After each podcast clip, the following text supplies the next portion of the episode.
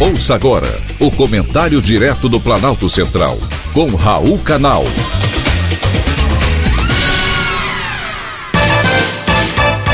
Queridos ouvintes e atentos escutantes, assunto de hoje: roubo na pandemia.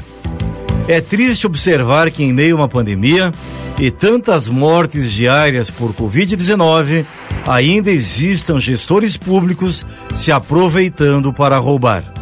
Isso mesmo, roubar. E isso acontece em todo o Brasil.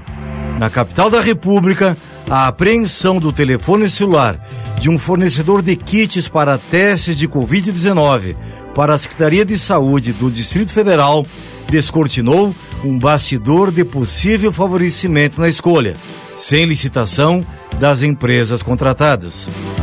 Nas mensagens de WhatsApp, do empresário baiano Matias Machado da Silva, os investigadores da operação Falso Negativo encontraram todo o trâmite de uma parceria com um sócio oculto em Brasília, Fábio Gonçalves Campos. O roteiro é completo.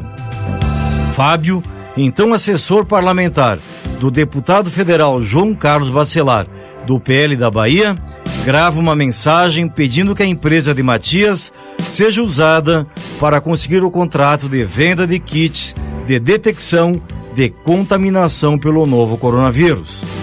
Fábio não podia aparecer. Era amigo do então secretário de Saúde Francisco Araújo, padrinho de seu casamento, realizado menos de um ano antes em cerimônia badalada no estado do Rio de Janeiro com a auditora federal de Finanças e Controle, Renata Mesquita de Aguiar. Nas mensagens analisadas pelo setor de inteligência do GAECO, Grupo de Atuação Especial de Combate ao Crime Organizado, a troca de documentos entre Fábio e Matias, combinações e até fotos da entrega dos kits de testes em junho do ano passado. Um negócio de 8 milhões e 800 mil reais, com sobrepreço de cerca de 5 milhões, segundo o Ministério Público. A empresa de Matias forneceu 12 mil kits ao governo do Distrito Federal, a 2 milhões e 200 mil reais. A descoberta é mais uma etapa da Operação Falso Negativo da Polícia Federal.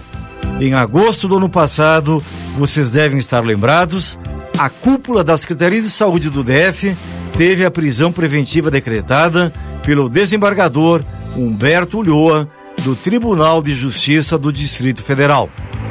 Entre os presos, Francisco Araújo, então secretário de Saúde. Um dia depois, sem que seu nome fosse ainda investigado, Fábio Campos foi exonerado do gabinete do deputado João Carlos Bacelar. Exonerado do gabinete do deputado, Fábio Campos tratou de conseguir um emprego para a mulher no governo federal. Por indicação do Centrão, Renata Daguiar, a diretora de gestão de fundos e rendimentos do Fundo Nacional de Desenvolvimento da Educação, FNDE. Renata, Fábio e Matias estão entre os alvos da quarta fase da Operação Falso Negativo, que cumpriu 15 mandados de busca e apreensão no Distrito Federal e também no interior da Bahia. Desta vez, a polícia encontrou durante as buscas 280 mil reais escondidos no carro de Fábio, estacionado na frente do prédio do casal na Asa Sul, em Brasília. O dinheiro estava espalhado no porta-malas, no porta-luvas e no console do automóvel. A defesa nega qualquer participação dos envolvidos. Em nota, a Secretaria de Saúde do Distrito Federal afirma que tem colaborado com as investigações. E eu fico por aqui, constando mais um caso de fraude vergonhoso neste momento em que morrem mais de 1.500 pessoas por dia no Brasil vítimas do Covid-19. Foi um privilégio ter conversado com você.